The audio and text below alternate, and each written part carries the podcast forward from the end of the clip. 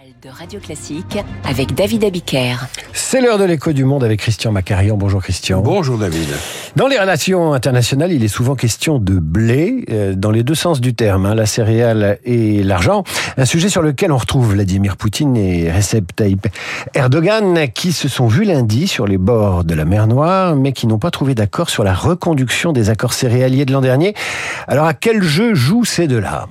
Vous venez de le dire, cher David, au sens premier comme au sens argotique, le blé continue d'être un enjeu crucial tant pour le président russe que pour le reis turc. En fait, on a abusé des superlatifs historiques. Le tsar Poutine, le sultan Erdogan. Cette similarité est largement surévaluée, car ces deux hommes jouent un jeu à somme nulle. Ils poursuivent l'un et l'autre des intérêts strictement personnels qui ressemblent bien davantage à un marchand à un marchandage pardon, qu'à de la haute stratégie.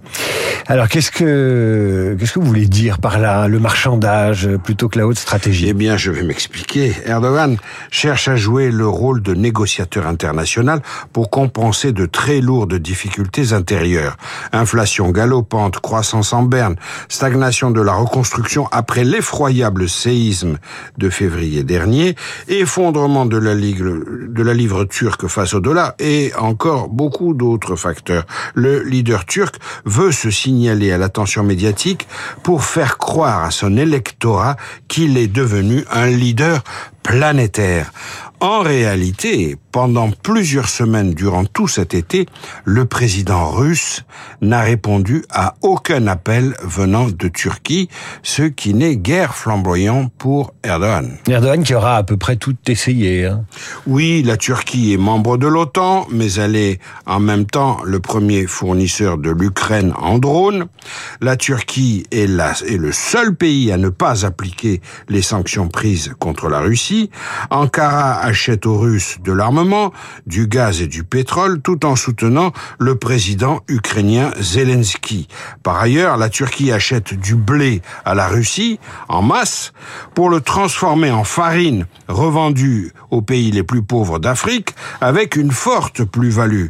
En prime, Erdogan veut se faire passer pour un facilitateur de paix, alors qu'il menace sans cesse, et souvent de façon extrêmement violente, virulente, ses voisins la Grèce, Chypre et l'Arménie.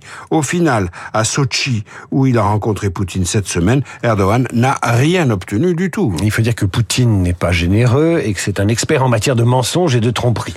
Poutine poursuit des objectifs tout à fait différent. Il souhaite ouvrir une brèche dans les sanctions occidentales qui étranglent effectivement la Russie. Il faut répéter que les sanctions euh, occidentales ne visent pas le domaine alimentaire. On ne veut pas affamer le peuple russe.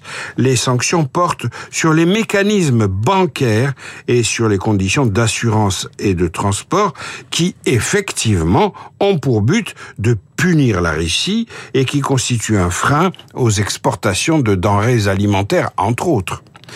Poutine utilise de son côté l'arme alimentaire de façon honteuse.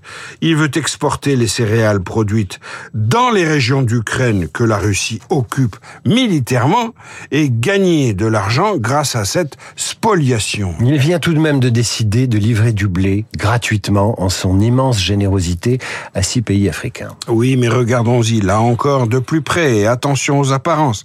Les six pays africains concernés sont des d'un pays pardon, insolvable. En effet, le Mali, la, la Centrafrique, le Burkina Faso, l'Érythrée par exemple.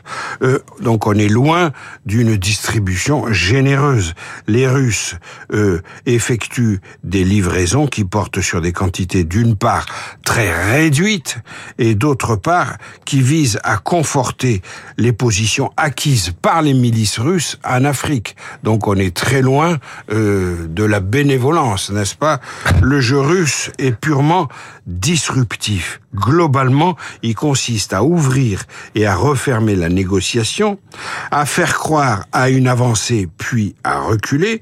Euh, vous noterez que c'est juste avant la rencontre euh, Poutine-Erdogan à Sochi que Poutine a décidé de frapper d'une volée de missiles la ville d'Odessa et bien sûr les euh, silos de blé tout ça est un ballet assez diabolique, mais dans ce ballet, Erdogan, qui paraissait bien armé l'an dernier, reconnaissons-le, est en train de devenir un instrument entre les mains de Poutine.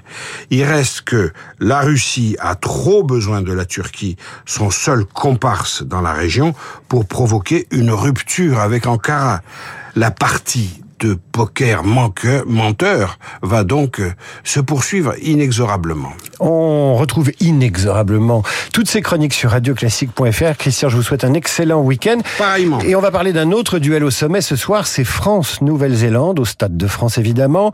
Kamaté, Kamaté, Augustin Lefebvre nous livre dans un instant les secrets du célèbre AK des All Blacks.